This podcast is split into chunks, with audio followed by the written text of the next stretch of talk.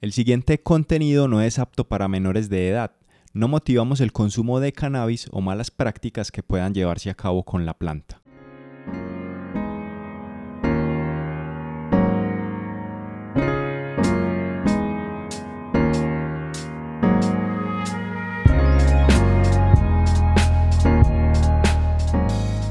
La voz del cannabis, el programa que eleva tu mente sin que sean las 4.20 con Andrés Lara y Cristian Restrepo. Conoce más sobre nuestro proyecto de podcast independiente en lavozdelcannabis.com.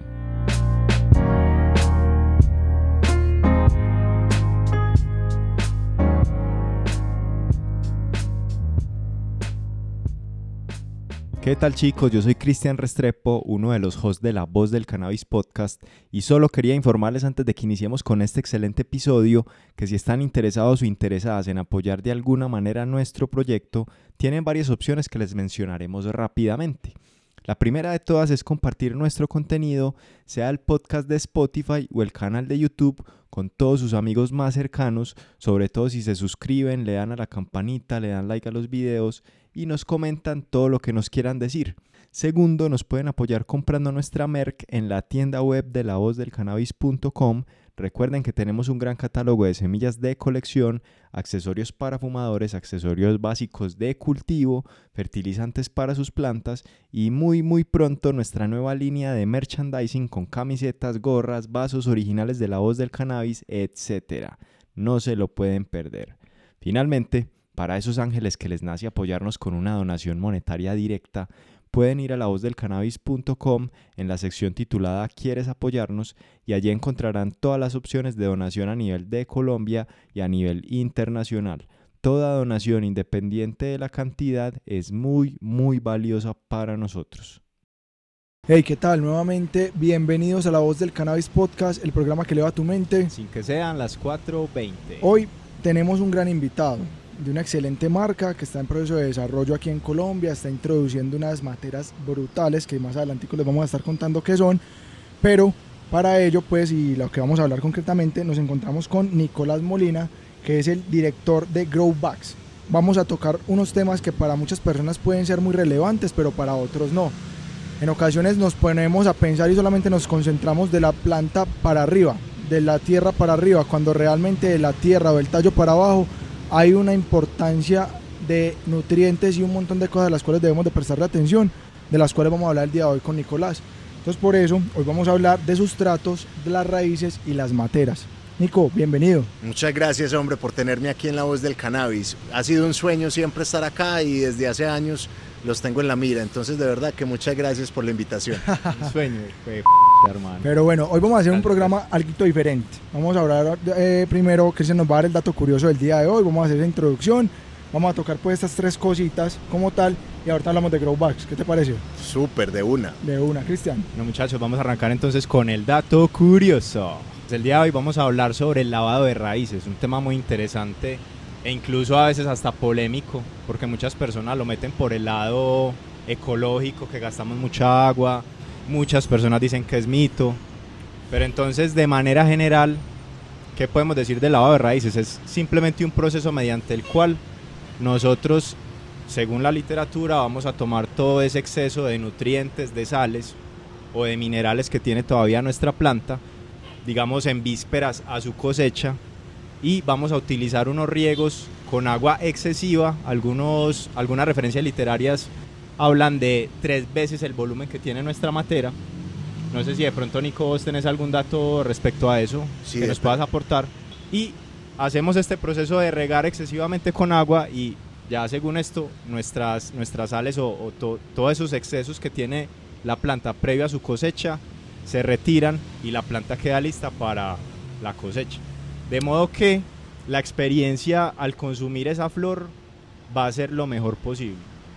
Lo que dice Cristian allí es que es cierto, porque es muy controversial este tema, hay personas que están de acuerdo, otros que dicen que es verdad, que es mito, pero de alguna manera queríamos dar a conocer qué es el lavado de raíces. Y también es una práctica que se utiliza cuando las plantas están teniendo un proceso o un problema de sobrefertilización. Es recomendable hacer un lavado de raíces para quitar esos excesos de nutrientes, para con ello quitar el bloqueo que tiene la planta por el exceso y continuar su normal desarrollo. Nico, ¿tienes algo que decir ahí? Sí, a mí me gusta, a mí personalmente a mí me gusta el lavado de raíces. Eh, yo sé que es súper controversial, la gente cada decir que estamos hablando pura paja, que si es bueno, que no es, que no es. Pues yo digo también que depende mucho del sustrato y que haya allí adentro que uno esté lavando, porque sabemos que el cannabis es una planta que absorbe ciertos minerales del suelo. Creo, si no estoy mal, que es el cadmio que absorbe eh, del suelo. Entonces también hay veces que uno quiere eh, liberar ciertos componentes que hayan allí en la flor. No necesariamente vaya a hacer que lo saque de la flor que ya existe, pero de la misma, del mismo líquido, de la misma salvia que suelta la planta, que se va evaporando, em, es una manera como más limpia que a mí me gusta. Yo no sé, yo digo, hágale, pues, ¿qué, pierde uno? Ah, sí. Es verdad. Son prácticas. Hay otro tema ahí para aportar y es que, según la literatura, el lavado de raíz es un proceso que se hace, digamos, en un instante de tiempo. Pero hay prácticas, digamos, que son más ecológicas, en las que vos, digamos, coges las últimas dos semanas de tu planta vos preves, dentro de dos semanas voy a cortar la planta. Entonces, estas dos semanas voy a regar solo con agua. Y así te evitas ese tema de, ah, no, tiene un litro la matera, la riego con tres litros inmediatamente, ahí pues se puede desperdiciar mucha agua. Simplemente la regas cuando tengas que regarla, la dejas secar, regas, regas, regas por las últimas dos semanas. Y esa es la práctica que, por ejemplo, nosotros hemos estado utilizando últimamente. Y ese es el dato curioso del día de hoy. Dato curioso. Bueno, entonces entremos en materia. Como decía yo en la introducción, eh, tenemos un mundo de aquí para abajo. De aquí para arriba sabemos que tenemos un tallo, tenemos unas hojas. Apenas fue la materita. Y, el día de mañana vamos a tener también unas flores, que esa es la finalidad de nosotros. Pero para que haya tallo, para que haya hojas y para que en el futuro también vaya a haber flores, de aquí para abajo tenemos que tener en cuenta que hay que tener unas cosas con calidad. Entonces, Nico, ¿qué podemos decir primero que todo parce de un sustrato? ¿Qué es el sustrato, parce? Mira, yo lo veo más de la siguiente manera. Así como lo estabas describiendo, hay un tallo, llamemos ese tallo el pitillo, y llamemos el sustrato y la raíz que se forma allí adentro una esponja, ¿cierto? Y nosotros mojamos esa esponja y esa esponja es, digamos, el sustrato, sube los elementos porque el pitillo succiona. Entonces, cuando los receptores solares, que en mi opinión es el panel solar más teso que existe en el mundo, y, el, y es la hoja, y la clorofila y la reacción de fotosíntesis que ocurre allí adentro. A mí me fascina cuando uno se imagina el agua y los elementos diluidos subiendo, o los solubles, pues, subiendo por ese pitillo y esa esponja. Entonces lo que nosotros queremos maximizar es una esponja que sea bien densa de raíz, porque en realidad la esponja como tal, las fibras del pitillo son las raíces pequeñas. Entonces ahí es donde yo digamos que tenemos, eh, que nosotros en Grow Bags tenemos una obsesión absoluta con la raíz y crear una esponja allí adentro. Para ello pues, para que todos pitillos o raíces nos funcionen, hay que tener en cuenta que es que el sustrato no es simplemente cualquier cosa, o sea, tomé la, la tierra o el pantano o esto lo seco ya puede ser óptimo para poder cultivar cannabis, de que se puede, se puede, pero cuando estamos en un proceso de autocultivo siempre buscamos tener la mejor calidad de nuestro resultado final. Entonces para ello también es necesario tener un, sustrato de calidad. Claro. Y también los microorganismos que hay allá adentro. Bueno, yo digo mico porque yo vengo de micorrizas, pero es microorganismos, disculpen. Eh, esos microorganismos cuidan de la raíz y son los que van construyendo la esponja de una manera muy, muy, eh, con mucha fibra, digamos que con muchas raíces nuevas. Y hay que aprender a diferenciar cuáles son las raíces de apoyo, de soporte, que apoyan y brindan soporte a la planta de más o menos un 80%. Entonces sus poros son un poquito más duros, su estructura celular es un poquito más fuerte, más densa, y esas son las raíces gruesas que nosotros aprendemos a distinguir o vemos en los árboles viejos, en los laureles que van rompiendo las casas como ese tipo de raíz, eso es de apoyo, eso brinda soporte a la planta. La maceta brinda el soporte, entonces no necesitamos eso, lo que necesitamos son raíces absorbentes. Esas raíces absorbentes son delgadas y ojalá fueran cortas, porque entre más cortas sean, más van a ver. Si cuando son muy largas, imagínate vos tener un pitillo bien largo de aquí hasta Chile, chupando y eso es muy difícil. Entonces estamos poniendo a la planta a trabajar mucho más.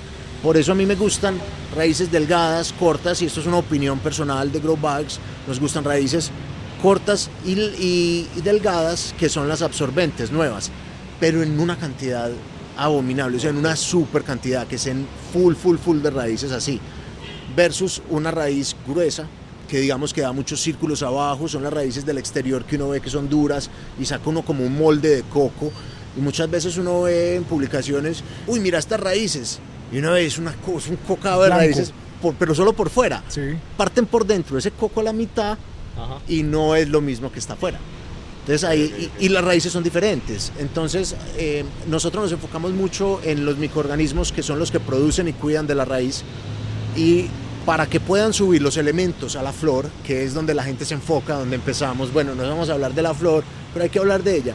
Allá, esos elementos que van formando esa flor, vienen de abajo y vienen de, esos, de los elementos que uno le ponga al sustrato. Entonces cuando hablamos ahorita de que qué es lo que uno prefiere, si lavar la raíz o no lavar la raíz o el sustrato, yo digo, pero depende de lo que haya ahí. Eh, porque, de acuerdo. ¿Sí o qué? Porque es que yo qué es lo que estoy lavando. O sea, si yo voy a lavar una ropa que está sucia, una ropa que está limpia. Entonces si es un sustrato orgánico, vivo, lleno de, de microorganismos full, full, full y elementos que tienen trazabilidad. Por ejemplo, se me viene a la mente la turba. La turba no es legal en Colombia. Nosotros firmamos un acuerdo, no me pregunten cuál ni cuándo, yo después les daré el dato, qué pena no lo tengo, pero es un acuerdo de recursos renovables y la turba no es renovable, está arribita del petróleo. Entonces cuando uno tiene un recurso que no es renovable para alimentar la planta, lo deberíamos lavar. Esa es la pregunta con la que empezamos. Yo de verdad, para mi preferencia, digo que sí, láveme eso, pucha, está arriba del petróleo, está muy cerquita a, todos esos componentes que llevan años fermentándose allí abajo con presión y muchos químicos. Me gustaría de pronto transferirme a algo orgánico, pero entonces también hablemos del coco. El coco tiene un alto contenido de sal, porque la mayoría del coco y de las palmeras están al lado de las costas. Están al lado de las costas y sabemos que la sal se evapora y pues, si corro la pintura ahora no va a penetrar un coco que es fibroso y va creciendo. Entonces, si yo voy creciendo como coco, pues obviamente que me va a entrar cierta sal y el agua que está abajo es altamente con mucha sal diluida. Entonces también hablemos del coco, hablemos de los elementos que están allí y si los vamos a lavar o no. Pero si tenemos, por ejemplo, un humus de lombriz. Hecho en casa, que incluso uno hasta en casa lo puede hacer. Uno puede conseguir las lombrices, poner todos los elementos sobrantes orgánicos de los vegetales. Por supuesto. Hay que ponerle cuidado pues al tema. Yo, he escuchado por ahí que, por ejemplo, cítricos, residuos cítricos no es tan bueno porque puede generar que el, suelo sea muy ácido. Mm. Entonces ahí ya empieza a entrar a jugar el pH residuos, digamos, animales, tampoco, pues ah, el cuero del pollo, se lo va a echar ahí a la lombriz, se lo come pues, pero eso le va a empezar a, oler horrible. Más bien déselo al, perro, el perro se lo come. Pero totalmente de acuerdo, de hecho tengo un amigo, me mandó una foto ayer de su planta, una planta cultivada 100% con humus que él mismo hizo en la casa, y esa planta hermosa. Yo ni siquiera le dije, lávele la raíz a su, para nada, cosechela cuando quiera, weón. ¿Para qué va a lavar uno una raíz orgánica? O digamos de un proveedor que tiene una trazabilidad de 10, 14 años. Entonces, yo, yo soy más de, digamos que de, ese, de esas preferencias, porque va a venir alguien que sabe mucho más que uno y le va a dar otra filosofía. Y, puede que uno esté equivocado, pero como, en mi opinión, eh, en mi humilde opinión, yo considero que es, es, importante uno saber qué es lo que le está dando de comer a la planta y de dónde. Si es orgánico hecho en casa, gol, pues claro sabemos que eso, eso viene bien. Ah, pero entonces va a llegar. Pero venga, pero el pollo, el cuero de pollo, tuvo vacunas. ¿O fue vacuna? Ahí es donde empieza la... Ahí donde empieza que es que realmente la gente piensa que uno puede construir, bueno, retomando el, el, sustrato, con todo lo que en algún momento yo escuché que sirve para hacer un sustrato, con lo que yo puedo sembrar una planta. Entonces yo digo, no, es que lo voy a hacer con esta tierra de capote, con esta tierra negra que encontré en la esquina de mi casa pero vos sabes con qué han fertilizado esa tierra de capote, con qué han fertilizado esa tierra negra que han tenido allí, para que ha sido utilizada, los perros se han estado haciendo, han defecado allí, han hecho sus micciones también allí y todo eso se le va a pasar a la planta. Entonces a la hora de tener un buen sustrato, creería yo que también el origen o el lugar de partida donde vienen los elementos para la composición del mismo es muy importante. De acuerdo Andrés, estoy completamente de acuerdo. Y otra cosa que se me viene a la mente es, hablas de la tierra que no ha sido esterilizada. A mí me parece que es fundamental uno saber o exigirle a los proveedores, hey señor, y no, no de una manera descordial, sino eh, de, de curiosidad, hey, ¿cómo me estás esterilizando la tierra? ¿Qué? ¿Qué? No, y hay unos, hay, ve, te sorprendería, hay unos que son súper, súper juiciosos, súper juiciosos con los que nosotros trabajamos. Las fichitas ya Sí, tienen sus fichas. sí, Cristian, y tienen sus proveedores, como te digo, trazabilidad, eh, recursos renovables, elementos fundamentales. Un momentico, estamos en, en espacio abierto. Acaba de pasar una ambulancia, pero ya, ya. Elementos renovables, ahora sí. Escucharon que estábamos aquí, ahí se arrancaron de una. Llegaron. Esto es en vivo. Sí, sí. Entonces uno tiene que también pues, ser exigente desde una manera muy cordial con los proveedores y porque ellos tampoco es la culpa de ellos, de pronto puede que no sepa, no es costoso encontrar un proveedor bueno porque te tocaría cambiar, exigir una cantidad de certificados, de pruebas. Eh, cuando uno empieza a jugar con las micorrizas o los microorganismos o las rizobacterias, uno tiene que tener mucho cuidado porque estás metiendo, puedes meter allí una bacteria que se come todo. Entonces, si tenemos un suelo que ha sido contaminado y tiene unas bacterias malas o unos hongos, digamos que ese cuero de pollo Cristian que vos tiraste ahí o tu amigo tiró en el, en el humus, teóricamente, resulta generar unos, unos hongos maléficos. Entonces, ¿qué hacemos? Pues le tiramos el león. Exacto. Tenemos una tierra que ha sido defecada de una manera inadecuada, pues la esterilizamos.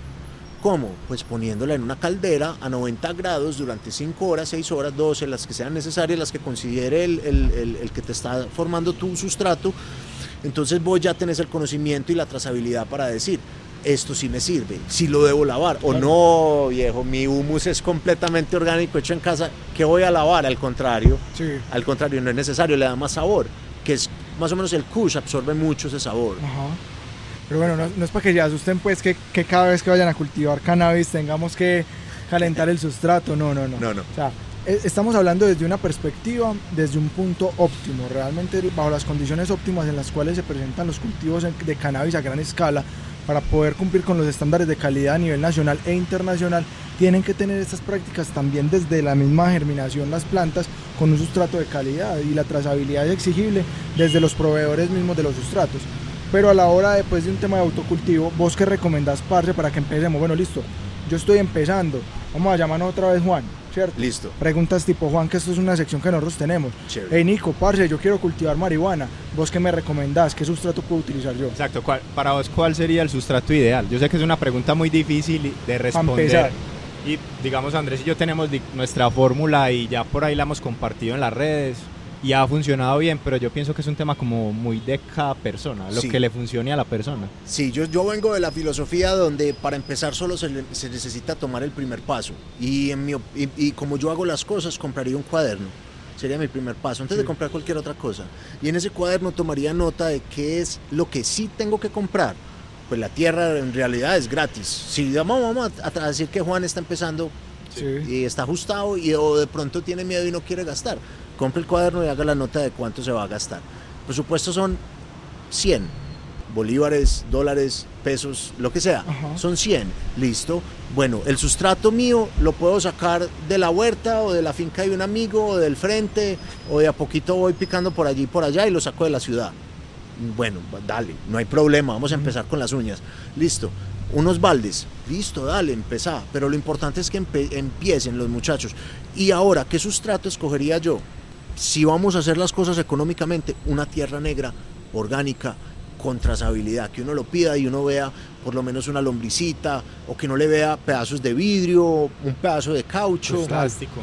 costales, que es súper común, el costal es de lo más común, eh, bolsas de plástico. Entonces yo soy muy esquivo a utilizar cosas, digamos, sucias, porque al final de cuentas eso es lo que va a enfermar la planta. Y no necesariamente es que la planta se va- a recibir una enfermedad como tal radicular, un hongo o algo por el estilo, pero le van a caer bichos porque por dentro su sistema nervioso, que son las raíces, no va a estar saludable y bien protegido. Entonces yo siempre recomiendo algo limpio, algo profesional.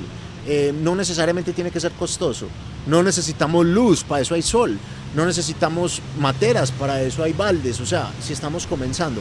Ahora, Si es la segunda ronda, digamos que es un agricultor que ya ha sacado dos, tres, cuatro procesos.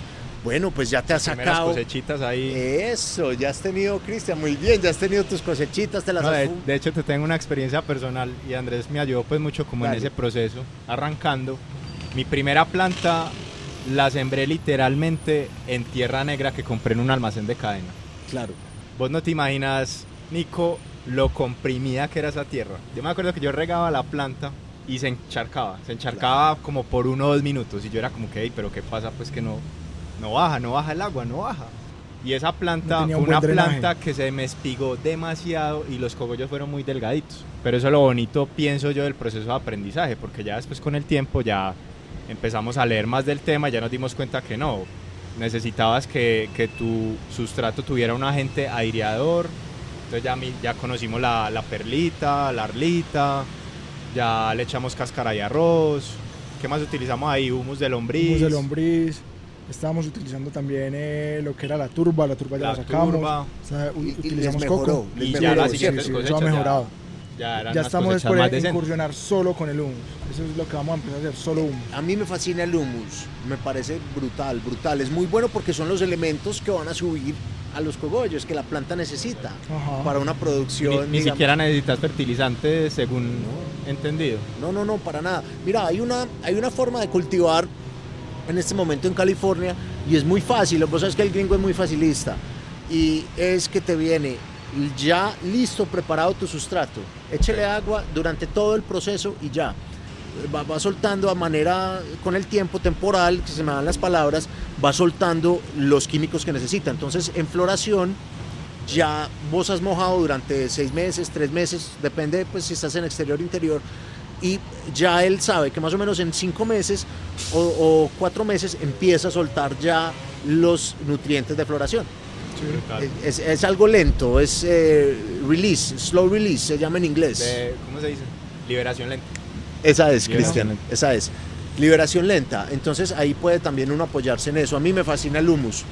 Ahí pues entonces como para que vayamos cerrando el tema del sustrato porque es que esto es un mundo realmente. Uy, sí, acá nos Y la podríamos idea- quedar hablando. La idea, Años. la idea pues con el sustrato entonces para retomar allí de pronto contextualizar no necesitamos un sustrato que nosotros llegamos y si, si estoy empezando no necesito pues el sustrato que está realmente pues súper fe- eh, esterilizado no necesito lo más complejo ni la mejor calidad. Puedo empezar con algo básico preferiblemente de calidad cierto procurar porque sea un- de una buena de un buen origen todo. No quiere decir pues que de alguna manera cualquier sustrato no me va a servir, no, pero posiblemente va a estar, no tiene los suficientes nutrientes o no tiene la capacidad o estos detallitos que ya vamos a decir que no te van a servir para la planta. ¿Por qué? Porque es que hay otros dos elementos que hay que tener en cuenta a la hora de tener un fertilizante, lo que vendría siendo el pH e igualmente eh, la capacidad de absorción de, de, de humedad, liberación de humedad y el tema de la Drenaje. el drenaje. Hay que tener en cuenta eso. ¿Qué es el pH? El pH es una escala de medición que es parte desde 1 y va hasta 14. Y eso, ¿qué tiene? O sea, mide la acidez y la alcalinidad de, de- de los, de los suelos, Alcalinidad. o incluso alcalinidad, qué pena, de, lo- de los líquidos. ¿Y qué pasa con esto? Hay unos puntos óptimos que el cannabis prefiere para poder tener su proceso de crecimiento, que va en una medida de 6.5 a 7. ¿Por qué eso? Porque es que los elementos o macroelementos o microelementos que la planta con la cual ella se, se alimenta, en esos rangos es donde mejor los optimiza la planta, donde mejor los absorbe. Entonces busquen ahí en internet cuál es la tabla donde están allí. ¿Por qué ahí? O sea, el magnesio, el zinc, que vendría siendo el nitrógeno, el potasio, el fósforo, el boro. Bajo esa línea es donde mejor los absorbe todos. Hay unos puntos en los cuales son nulos, que la planta ni siquiera los absorbería. Hay unos puntos en los que la planta lo absorbería muchísimo más, pero estaría descuidando otros. Entonces hay que tener en cuenta también con eso, es lo que tendríamos para decir pues, del tema del pH, porque también es un mundo completamente. Y, ah, bueno, tener en cuenta también que el pH del agua puede alterar también el pH de la tierra. Entonces, este, esta, tierra está constituida con un pH, póngalo pues neutro, que vendría siendo 7. Pero yo lo estoy fertilizando con un pH que esta agua tiene 5. ¿Yo qué estoy haciendo? Estoy tratando de bajar eso de a poquitico, él me va a estar en 6.5, 6, incluso puede llegar a un punto tal en el cual ya va a quedar en 5 también. Entonces, tener un equilibrio también con lo que regamos y con, el, con lo que tiene también ahí adentro el sustrato, la, la materia viva que hay adentro. La capacidad de drenaje, lo que ahorita hablaba Cristian, es muy importante tener en cuenta la capacidad de drenaje, porque es que, primero, si está, tiene una buena capacidad de drenaje, hay posibilidad porque los pitillitos ingresen por todo esto y lleguen a colonizar todo esto de alguna manera. Y también para que no se nos llegue a encharcar. Entonces, si yo llego y empiezo a fertilizar, digamos que en esta materia y está muy compacta y no tiene buena capacidad de drenaje, eh, lo que vendría siendo la hidratación no va a bajar. Simplemente se va a quedar aquí y va a salir por los lados nomás.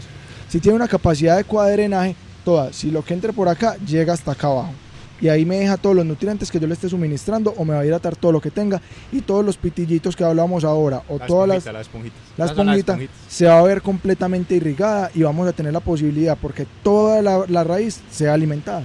Cristian, ¿sabes qué? Es algo muy curioso que cuando yo llego a revisar cultivos que, de clientes, yo muchas veces levanto la maceta a ver por debajo cómo está. Y yo encuentro que la mayoría de las veces, así sea en la tarde, por la noche, veo que sigue húmeda por debajo. Entonces he encontrado que la mayoría de las veces cuando hay problemas de botritis, como lo hay en Colombia, que es un exceso de humedad que llega a pudrir la raíz y a generar hongos, una- un ambiente ideal para hongos eh, maléficos, lo que sucede es que eh, esa parte de abajo está es muy encharcada o ocurre con los baldes, porque los baldes muchas veces Tienen toda esa humedad al fondo. retienen la humedad o, o hay veces, dependiendo del sustrato, la bajan por la pared y de verdad no drena una parte inferior. Ajá. Entonces cuando vamos a sacar la raíz, no la analizamos, no la miramos bien, nos damos cuenta que la parte de abajo la perdimos porque Sí. no hay esponja. Ajá. Entonces, Entonces hay una buena recomendación sería como ponerla sobre un soportico o algo. Siempre, siempre recomendamos que toda maceta, sea balde, sea geotextil o sea cualquier otro tipo, esté primero que todo aislada por la temperatura del Sí, suelo, que sí. es un extremo. Y segundo, para que pueda drenar fácilmente y no se vaya a encharcar y pueda, si es un geotextil de este, de este tipo, pueda entrar el aire también por debajo. De acuerdo. Ay, hay otro tema que lo, lo vimos en el capítulo con G Black, que cuando vos tenés una geotextil de estas y las pones sobre tierra madre, las raíces tienden también a perforar e irse para la tierra madre. Claro. Entonces ya todo ese trabajo del sustrato que hiciste ahí, en teoría se, se ve impactado o incluso hasta Sí. se puede perder porque ya vas a ir a coger lo que hay por allá que puede que sea, Por supuesto. como puede que sea malo, puede que sea bueno también. entrega uno el control de la raíz.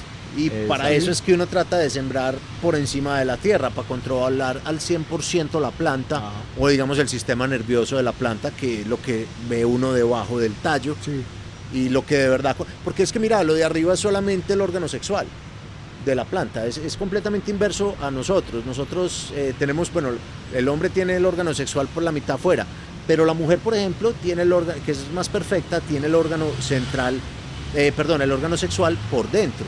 El árbol no, lo que vos ves del árbol es el órgano sexual y por dentro tiene todo lo otro, que es su estructura, eh, su boca, su comida, su- su- su- sus orejas, todos sus sentidos, todo eso está es casi que por dentro.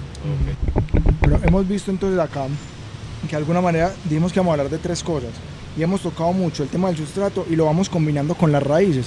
Entonces ya para que cerremos pues ahí y nos Claro. centremos un poquitico más en las raíces, aquí pues como un tipcito a la hora de tener un buen sustrato. Hágalo con lo que usted considere pertinente con lo que tenga a sus manos, pero para poder tener una capacidad de drenaje más adecuada, para que tenga una capacidad nutritiva, busque que siempre tenga humus, ¿cierto? Y uno de los tips es que yo llegue y presione y cuando yo lo libere, él trate de volver a su estado natural. Ahí tiene una buena posibilidad de que tenga un buen sustrato, que tenga un buen drenaje. Si se queda compacto, no es un, un sustrato tan adecuado. ¿Por qué? Porque primero está muy rígido y cada vez que yo vaya a estar regando, la presión del agua va a hacer que esto acá empiece a hacer una, como una especie de presión. Aquí no va a entrar la raíz. ¿Por qué? Por la presión misma que está teniendo el sustrato. Entonces, entre más ligero sea, muchísimo mejor. Vamos a profundizar un poco más en el tema de las raíces entonces. Ya hemos hablado de- del tema de las materas, de cómo se comportan las raíces, pero la pregunta que nos surge y que queremos aprovechar de la experiencia que tiene Nicolás, ¿cómo potenciamos, Nico, las raíces desde su creación, digamos, desde que tengo la semilla o el esqueje, hasta su mantenimiento, llegando ya al final de la, de la floración? Mira, todo depende de cuáles sean los objetivos del agricultor. Hay agricultores que prefieren saltarse la etapa inicial, infante del árbol, y hay otros agricultores que prefieren tener un esqueje un poco más rápido, más desarrollado. Yo lo veo de la siguiente forma. Hace, por ejemplo, que hubo un derrumbe y la planta se le cayó un brazo y ese brazo quedó cubierto en tierra y de ahí empieza a ramificarse y a brotar raíces nuevas. La ramificación y la raíz y la estructura radicular es completamente diferente. Entonces, si yo estoy sacando una raíz de esqueje, yo tengo que tener más cuidado y entender que la raíz se va a expander de una forma diferente. Cuando es por semilla, se clava como un ancla, toca Tener fondo. la raíz principal que La raíz principal, Va. esa raíz madre, claro. Y, se, y toca fondo y ya cuando toca fondo ya empieza a, pues, em- Distribuir. empieza a distribuirse, a ramificarse un poquitico más, a alcanzar horizontalmente los extremos. Esto no hay que estudiarlo mucho. Uno cuando mira una planta crecer hacia arriba, ella primero sube y después se va expandiendo fuertemente.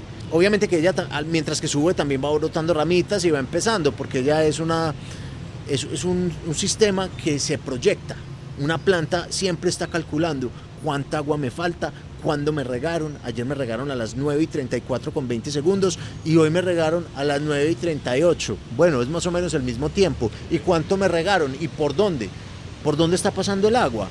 Entonces ella va adaptándose y siempre va mirando hacia futuro. Es una planta demasiado, una planta es una máquina demasiado avanzada. Eh, en mi opinión es una obra maestra y esta obra maestra prefiere una raíz, por lo general, que se ancle. En mi opinión, mi preferencia. No, y, y es por esto también que en la industria, de hecho, prefieren más cultivares con semilla. Sí, por supuesto, por supuesto. Desde California hasta aquí, siempre preferimos la semilla. Eh, el esqueje es muy facilista, eh, pero es muy chévere también, pues es, más rápido. Todo ¿sí tiene sus qué? pros y sus contras. Por ejemplo, el tema de la semilla es más como la, la genética. Que Claro. entre una semilla y otra puedes tener diferencias. Sí, por supuesto. Pero me imagino pues que la industria se toma el trabajo de mirar que las semillas sí tengan como esa buena trazabilidad. Sí, hay, hay una diferencia también. Por ejemplo, en estos momentos hay una pelea en California que están más avanzados en la industria canábica contra las empresas. ¿Por qué? Porque todo lo estandarizan. Entonces todo viene de unas plantas madres que ya están adecuadas para que todo sea más fácil para el ser humano, pero no desde la perspectiva de la planta. ¿Qué opinión tenés vos respecto a los potenciadores de raíz? Mí- Tanto, tanto orgánicos como esos que venden embotellados ya tipo Deeper Underground, Claro, como ese lo- tipo de productos. los sintéticos. Con tal de que no sean hormonales, yo soy un gran, gran fanático de todos los aditivos que uno le pueda echar a la planta para ayudarle a, lograr los objetivos que uno le establezca. Ahora, yo siempre soy amigo del orgánico, de lo hecho en casa, de lo chévere, ¿cierto? De, digamos que, como hablabas ahorita de, de tu amigo que hace su propio humus en la casa. A mí me gusta mucho, por ejemplo, la penca sábila con los, las hormonas de la lenteja. Lentejas. Estas hormonas, junto con la penca sábila, ayudan a cicatrizar y acelerar las auxinas, auxinas. Auxinas, sí. Las auxinas ayudan a acelerar el desarrollo de estos, digamos que estas raíces infantes o de, de las, de los tallos. Hay, hay un datico para que lo tengan presente. Tenemos un video sobre las auxinas fabricadas con lentejas. Se puede hacer en casa. Fertilizante orgánico para potenciar las raíces. En nuestro canal de YouTube. Entonces, a, mí esos potencializadores me gustan mucho, me parecen que son muy chéveres. Alejémonos de lo hormonal, es, es mi recomendación, mi preferencia. Va a haber el que viene y te dice, no, no, no, las hormonas son completamente seguras, no hay ningún problema. Si a mí me dicen que algo tiene hormonas, desde un aguacate hasta mi flor de cannabis, más bien ahora sí limpiemos la raíz con lo que sea, o sea, hasta con jabón, con lo que toque, no me importa. Ahora, obviamente que no lo vayan a limpiar con jabón, pues, por favor. Una se metáfora, es enferman, una se enferman, estoy charlando, estoy jugando. Pero, pero sí, ahí sí me gustaría, para mí, para mi preferencia, que la laven. A mí no me gustan las hormonas sintéticas. Tenemos que tener en cuenta pues que es que la fuente aparte nutritiva de la planta, aparte de recibir pues eh, los rayos del sol para hacer su fotosíntesis, todo esto, la fuente nutritiva de la planta en mu- gran mayor medida son las raíces. ¿Cómo debemos de cuidar las raíces? O sea, ¿qué tener en cuenta? O sea, manipularla, la exposición, eh, trasplantes o no. ¿Cómo cuidar nosotros las raíces para que tengamos un buen resultado final? Listo. Principalmente viene con la limpieza del sustrato, del ambiente en la cual nosotros encapsulamos o guardamos la raíz, el hogar de la raíz. El hogar de la raíz debe ser aseado, debe ser limpio, no, no debería tener una tierra sucia. ¿Sucia es qué? Sucia es una tierra que no ha sido esterilizada, que tiene trazos de fecales, ¿cierto? De animales. Que hablábamos ahora, sí. Eso, inclusive contaminantes eh, humanos como el plástico, bolsas, costales, pedazos de costales que mencionó Cristian ahorita, ese tipo de cosas. Ahí es donde yo digo, empieza por el hogar y la esterilización o la limpieza de este hogar. Segundo, ¿qué microorganismos están allí? Entonces estamos hablando que las raíces ahora comparten ese hogar con otro tipo de microorganismos. Es más, no lo comparten. Se genera una simbiosis donde el uno trabaja con el otro. Cuando hay, por ejemplo, microrrizas, hay raíces y hay ocasiones en las que la raíz no suelta nutriente para la microrriza. No, no, no me está gustando la oferta. Es como un mercado. Es como un mercado y le dice, no, no, no, microrriza, vaya consiga más nutrientes, vaya consígame más fósforo, más eh, potasio o nitrógeno y yo le suelto este azúcar que tengo aquí. Si no, no, venga mañana. Entonces a mí eso me gusta mucho, también los habitantes que hay allí. Y por tercera parte, el agua es fundamental, la hidratación de ese sustrato y la hidratación de la raíz. A la raíz le gusta tomar agua, obvio, pero le gustan más los elementos. Y no, ¿Tú te imaginas a toda hora con la hamburguesa al frente? Uy, si a uno se hace, a mí me fascina la hamburguesa, la pizza, toda comida, toda, toda, toda. La única que no me gusta es la poquita. Y les digo, a la raíz también. A la raíz le gusta mucha comida, pero no a toda hora. Yo como tres, cuatro, cinco veces al día, de pronto hasta seis, pero no a toda hora. Yo en este momento no tengo la comida al frente, la quiero ahorita. Entonces hay que levantarle la mesa a la raíz y hay que quitarle el agua que hay allí adentro. Obviamente que ella necesita el agua para sobrevivir, no puede sobrevivir en una humedad inferior al 20%, dependiendo del clima también, y la humedad exterior y la presión atmosférica hay muchas variables, pero si no nos enfocamos en todas esas variables, nos enfocamos en algo general, a la raíz le gusta tomar agua y descansar. Hay veces, hay climas que les gusta tomar dos veces al día, hay otros que les gusta tomar una vez al día, depende también de la genética, del fenotipo, de la geolocalización y muchas otras cosas. Pero, pero sí, principalmente son esas tres cosas que a mí me gusta enfocar de la raíz, el ambiente, los habitantes con los cuales comparte ese ambiente, ese hogar y tercera, el agua allí lo que señalaba también es el tema de la exposición. ¿Por qué no es recomendable exponer las raíces a la luz? La luz es detrimental, la luz es radiación UV.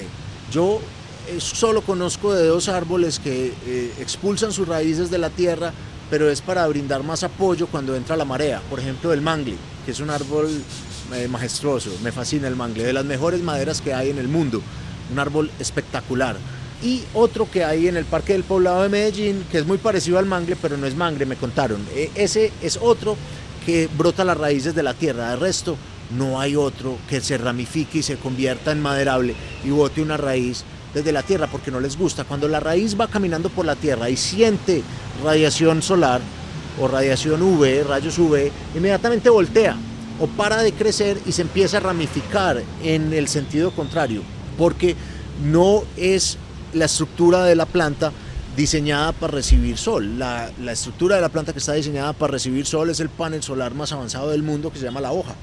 Y esa hoja genera la, mejor captura de energía de radiación UV. Ya esa está. Entonces, si la raíz va a salir, o hay veces nosotros notamos que la, la, luz, la radiación UV o el sol le pegan a la raíz y de ahí brota otro árbol, otro pedazo de árbol. Muchas veces eso pasa con los árboles majestuosos, los grandes, los amanes, los piñones de oreja. Lo que llamamos los hijitos. Eso, que va saliendo y es el, es el mismo árbol, es la misma raíz, todo. Solo que brota otro y dice, ah, no, yo aquí voy a armar una franquicia y arma otra, otra tienda solar. Allí lo que hablábamos ahorita, el tema de los trasplantes. Brutal. O sea, ¿preferís desde el principio en la materia definitiva o preferís hacer varios trasplantes sucesivos hasta llegar al definitivo? A mí personalmente yo digo, bueno, si yo trasplanto de una vez en la materia que va a ser, si yo cojo el esqueje y lo pongo en una de 35 litros o 10 galones, una de 20, ¿qué de verdad estoy perdiendo contra un trasplante sucesivo en 5 o 4 recipientes o hasta 3? Lo que estoy perdiendo es un maltrato enorme a la raíz. Hagamos de cuenta que cada trasplante es un trasplante de corazón abierto y estoy cogiendo el corazón, que es la raíz de la planta, y lo estoy cambiando de cuerpo, de hogar. Entonces tiene que volver a encontrarse, porque cada vez que uno trasplanta una porrea a la raíz, la lastima de alguna manera u otra. Entonces eh, la raíz sufre. y se muere, y hay, y hay, hay muerte, hay, mortalidad radicular. Una mortalidad radicular se transfiere directamente en una mortalidad arriba. Entonces muchas veces cuando uno trasplanta uno dice, ve, se le murió esta rama. No es porque se le murió esa raíz, la raíz que alimentaba ese sector. Entonces es muy importante ser muy delicados y, de verdad considerar, yo tengo que trasplantar de 3 litros a 10, a 20, a 34 para llegar a 60 o de una vez cojo y meto en 60, trato de ser un poquitico frugal con la manera en que yo riego y trato de no, de no, digamos, exagerar el riego si tiene diluidos, fertilizante diluido adentro, o si es solo agua. Así como ustedes quieren cultivar, que dicen, llenemos eso de humus y démosle la carga elemental, todos los macros que necesite, démoselos ahí para que los tenga durante todo su proceso, toda su vida, todo su ciclo. Entonces solo lo que desperdiciaría sería agua. Entonces yo digo, buen sentido. Hay, que, hay que balancear los objetivos y cuál es lo que nosotros queremos hacer y qué queremos lograr. Son dos avenidas. Allí un tipcito pequeñito pues allí para quienes realizan o realizamos el trasplante, yo soy uno de los que sí lo hago. Yo prefiero desde el principio tener una, como suelo cultivar muchos regulares, lo que suelo hacer es que tomo un vaso de plástico de 20 onzas, lo que hago es que lo cubro con una bolsa negra para que no me exponga la raíz, le hago orificios y una vez la planta me muestra el sexo, yo ya defino a qué materia se va a ir. Allí lo que estás diciendo vos, soy más, de alguna manera puedo controlar un poquito más lo que vendrían siendo los fertilizantes, también el riego y ya ahí sí va para la materia definitiva. Pero voy a empezar también a utilizar, así como hago con las automáticas, materia definitiva y ser más consciente a la hora de estar regando. Que recordemos pues que ya lo hemos dicho en varios episodios, está regando más o menos en una circunferencia alejada de la planta del tallo. ¿Para qué? Para que pueda buscar a raíz la hidratación y se pueda expandir muchísimo más rápido. ¿Y cuando trasplantar en este caso?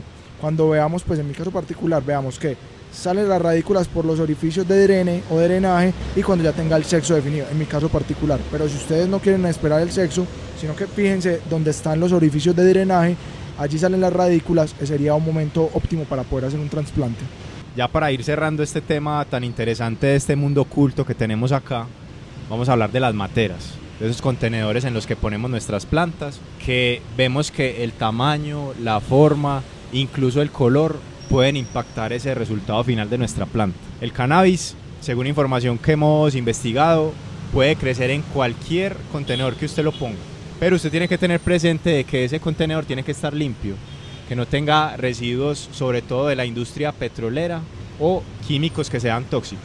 Les propongo que toquemos los diferentes materiales que conocemos y acá con el conocimiento que tenemos los tres vamos desarrollando el tema. Chévere, de una. Listo. Entonces, vamos a arrancar con las materas de barro o arcilla. Son muy chéveres.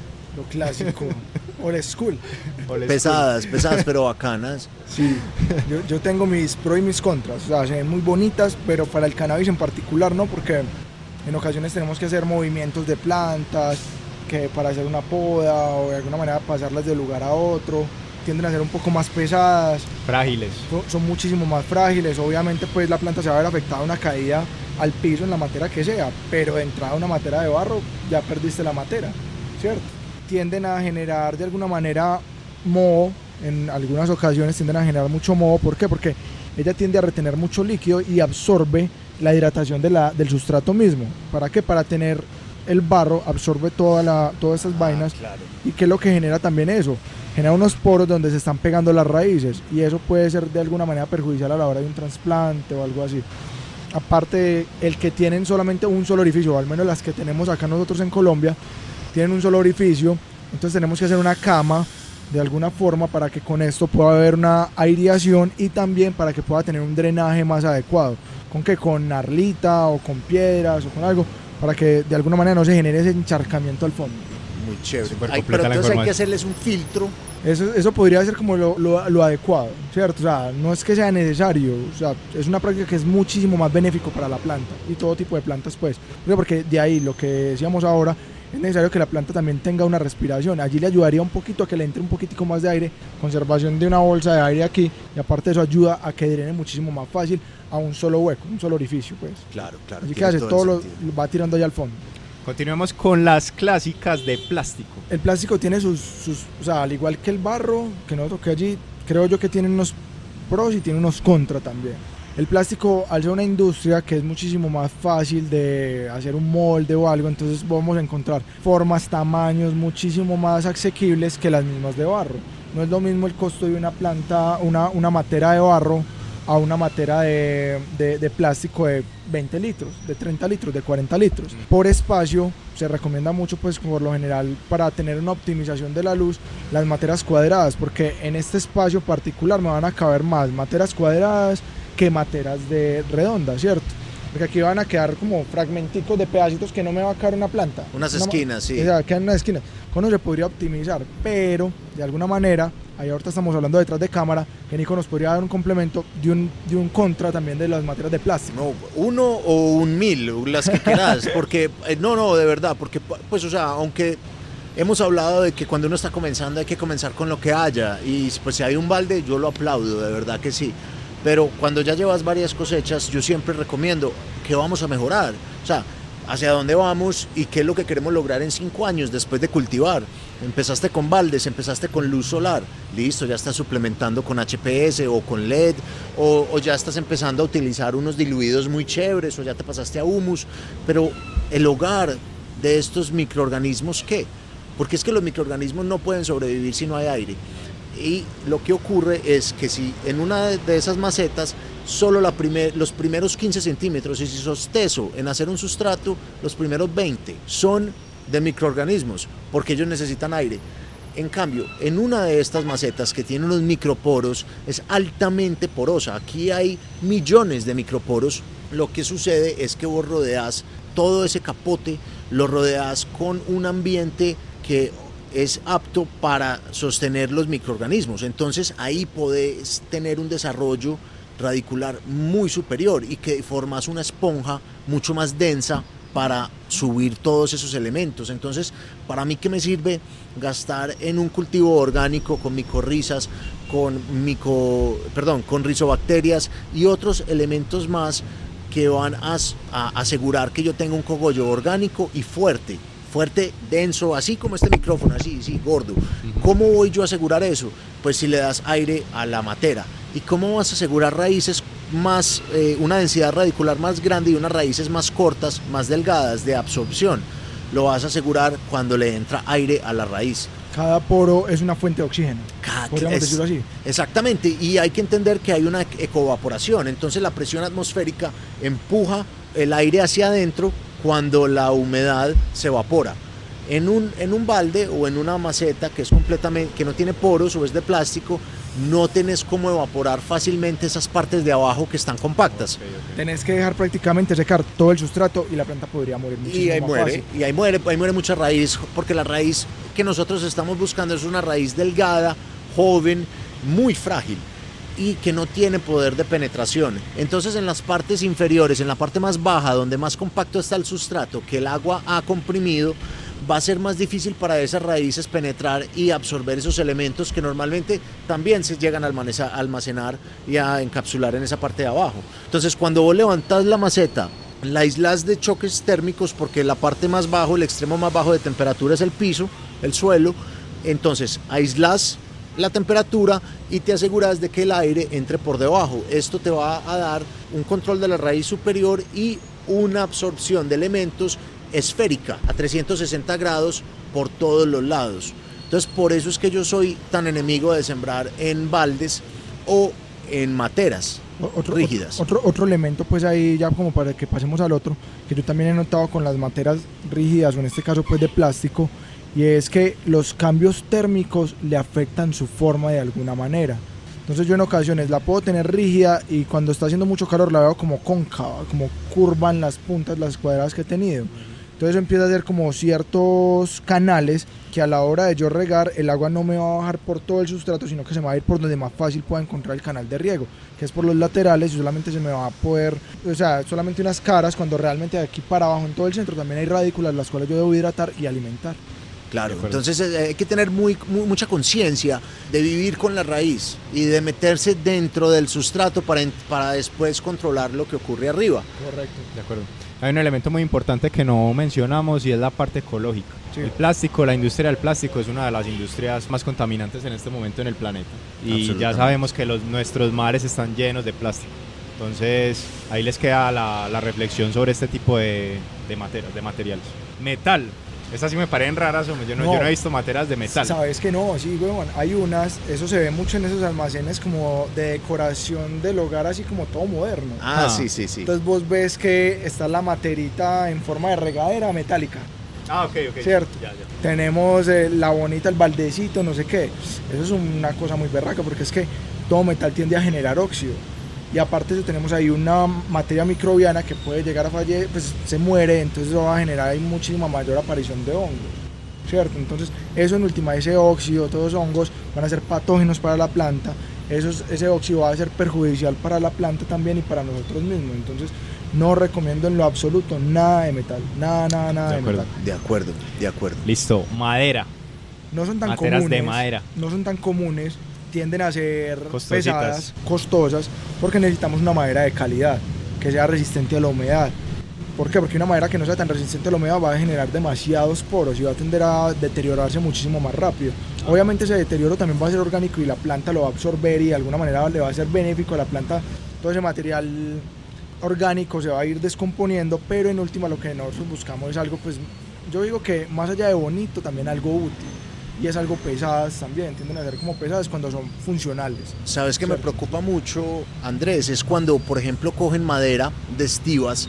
La madera de estivas es una madera altamente fumigada, con glisofato Sí. y con fertilizantes. Todas esas trazas también nos llegan a. Uy, por Dios. Y cogen y forran sus camas o hacen unas macetas, digamos que en casa, que yo las aplaudo mucho. Yo cuando veo a alguien cultivando, yo mismo levanto la bandera. Vamos, vamos. Pero hay veces veo eso y yo digo, bueno, pero nos preocupamos por un sustrato 1A. Nos preocupamos por una genética espectacular. Fertilizante lo más top. Una semilla, todo top, todo replay, todo 1A.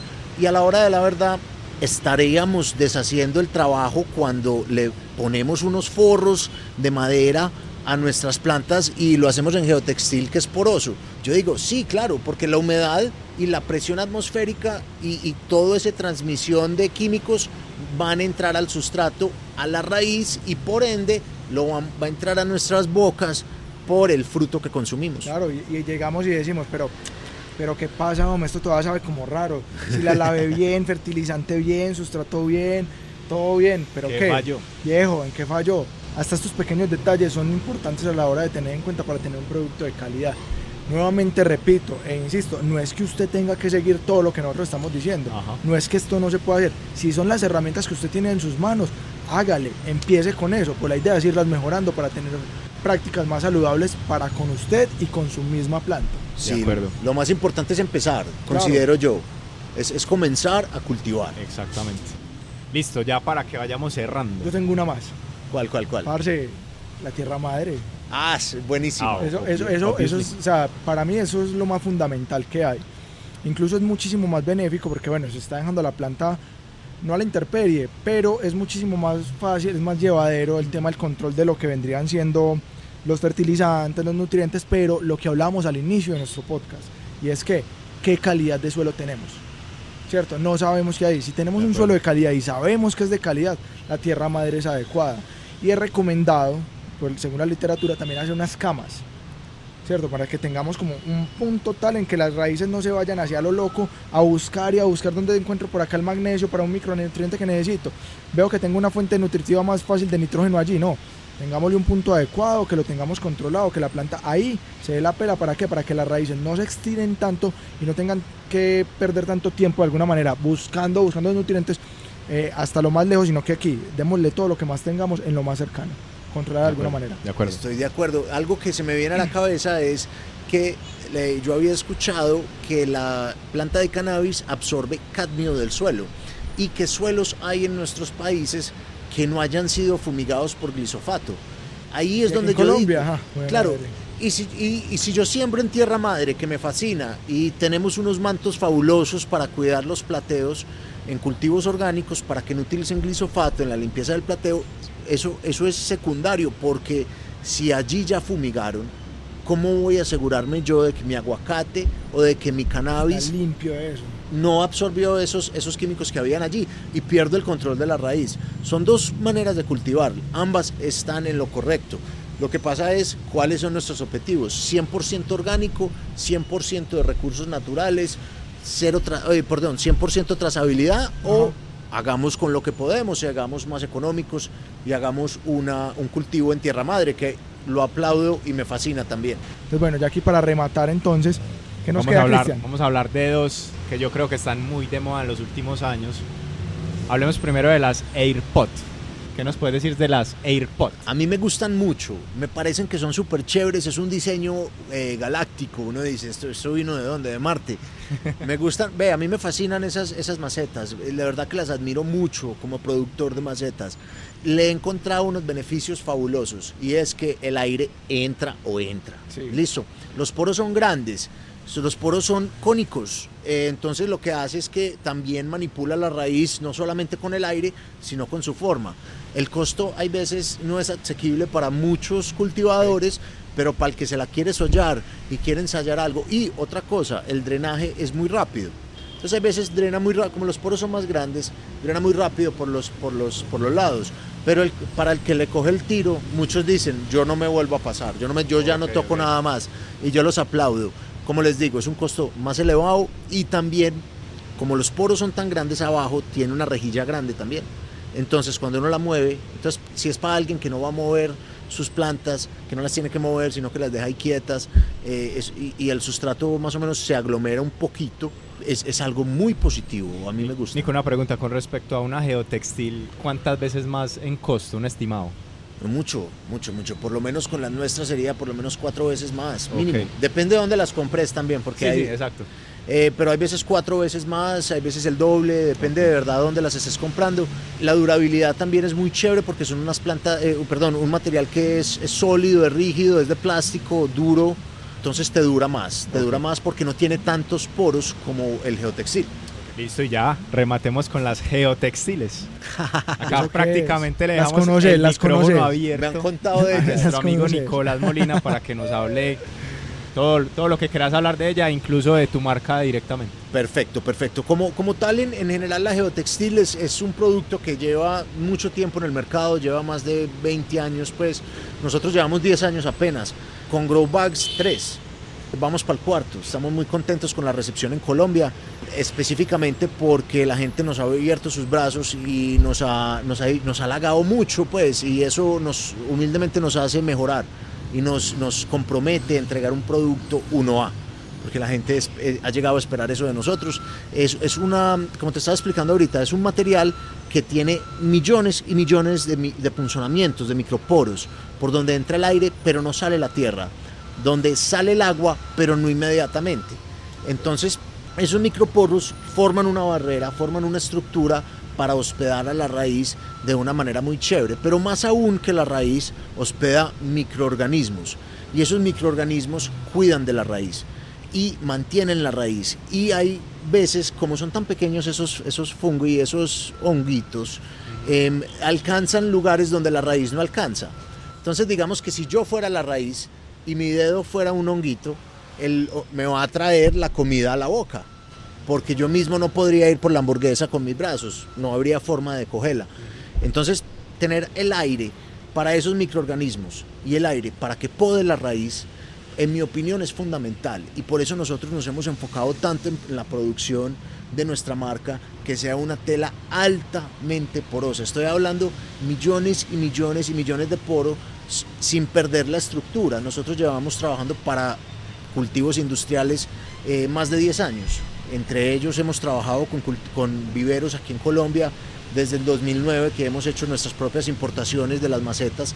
En California también los hemos vendido y, y primordialmente allá es donde nosotros trabajamos, en San Francisco, en el, en el área de la bahía. Aquí, aquí yo, qué pena, Nico, yo tengo una aclaración que Sí. sería muy bacano para la gente que lo conociera, porque muchas personas piensan que el geotextil es únicamente para cultivar cannabis. No, no, no, no, no, no, qué pena. In- Inclusive nosotros venimos del mundo ornamental.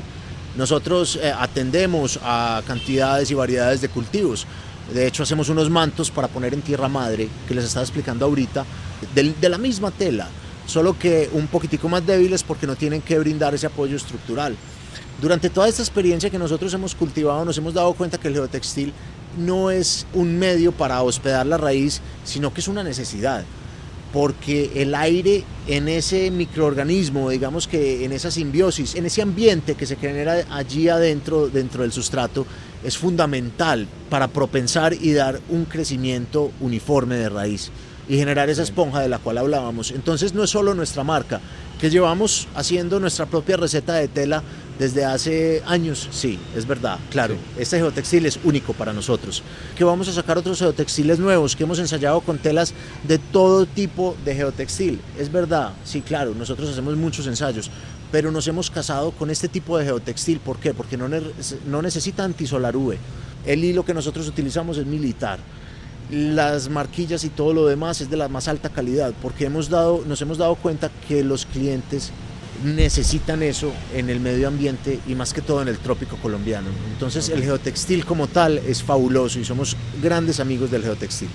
No, yo les pongo un ejemplo puntual porque a mí de hecho personalmente, mi opinión personal es que me encantan las geotextiles. Me gustan también mucho. Háganse esta imagen mental, usted tiene 100 materas plásticas cuadradas en esta terraza, vacías, no tienen sustrato ¿Qué espacio le ocupan las materas? ¿Qué volumen le ocupan esas materas? No, así sea que una tenga una encima de la otra, de aquí al techo. y eso que es muchísimo más. Coja 100 geotextiles del mismo volumen, misma forma, mismas condiciones. Usted literalmente las puede doblar y ponerlas por allá debajo de la mesa. En la caja, tranquilamente. Por ejemplo, un estimado ahí, ¿cuántas materas puedes tener acá? No, yo no voy a revelar eso nunca. No mentiras. Más de 200. Sí, obvio, obvio. Muchas más. Entonces, la cosa cuál es? si yo voy a tener, porque en este tema del autocultivo hay eh, eh, etapas del año, digamos nosotros porque somos favorecidos acá en Colombia que podemos cultivar todo el año, pero quienes tienen estación y solamente cultivan con estaciones, creo que es muy engorroso, listo, cosecho, ¿qué hago con estas materas? ¿Dónde guardarlas? Tener un espacio para ellas también que le van a ocupar a usted un espacio considerable en su casa, donde posiblemente tu esposa o tu, o tu madre te decir, quite estas materias de aquí que están estorbando, una cosa la otra. Cuando una geotextil yo simplemente la doblo, la puedo guardar. Otras ventajas, Nico, lavables, reutilizables. Algo, algo fabuloso es que hace poquito me llamó un cliente, alguien que todos conocemos que cultiva en Colombia y me dijo, Nico, yo meto eso a la lavadora, yo las lavo ahí, yo termino mi ciclo, las tiro a la lavadora, realmente las juega, pues les quita el exceso de tierra, pero para esterilizarlas, ya, yo las meto en la lavadora y salen iguales. Entonces, ah, también para renovar, para recuperar el sustrato, como la raíz no da vueltas, y se queda dando la vuelta al bobo generando una constricción muy grande, no constringe el sustrato, entonces la recuperación de sustrato es mucho más alta. Entonces ese sustrato va a ser reciclable. Entonces ya pues y el precio, qué pena. Ah, el precio nuestro, estamos en una promoción brutal y para el 2021 se viene otra mejor. Entonces, fuera de que es buena, bonita, ahora va a ser también barata. Las 3B. Sí. Las que llaman bueno, bonito y barato. Entonces, Nico, ahora sí, pues, ya que rematamos e hicimos esa introducción tan berraca y tan buena a lo que son las geotextiles, ¿qué es Grow Bags? Grow Bags, ve, Grow Bags fue un sueño mío. Un sueño que yo tuve cuando empecé a trabajarle a los cultivos grandes, a los viveros, y yo me enamoré del producto que estaba sacando para mis clientes y me decían, pero ¿por qué no sacas tu marca? ¿Por qué no sacas tu marca? Y yo, no, no, no, a mí me gusta trabajar con burro amarrado. Yo que me voy a poner a sacar mi marca, hacer podcast, hacer todas estas cosas. Sería mucho trabajo. Pero como me apasionó tanto, decidí sacar mi propia marca. Y lo que aprendí en el mundo industrial, de cultivos industriales a gran escala, en, Estados Unidos, en Homestead, en California y aquí en Colombia, que también somos unos exportadores tesísimos, muy buenos, muy dedicados, muy disciplinados para sacar nuestras plantas, nuestras flores, he decidido ahora embarcar en este, en este nuevo proyecto. Como te digo, apenas llevamos tres años, eso no es nada. Haciendo en experiencia total 10, vamos ya como para 11, en el 2009 empezamos. Y Growbags nació a raíz de esa necesidad, de una recomendación, ahí, ¿por qué no sacas tu propia marca? Yo quiero, yo no te quiero comprar la full, full, full, full, yo no te quiero comprar una cantidad enorme, quiero cuatro, quiero tres, quiero dos. Y yo no podía venderlas de mis clientes, porque eran de ellos.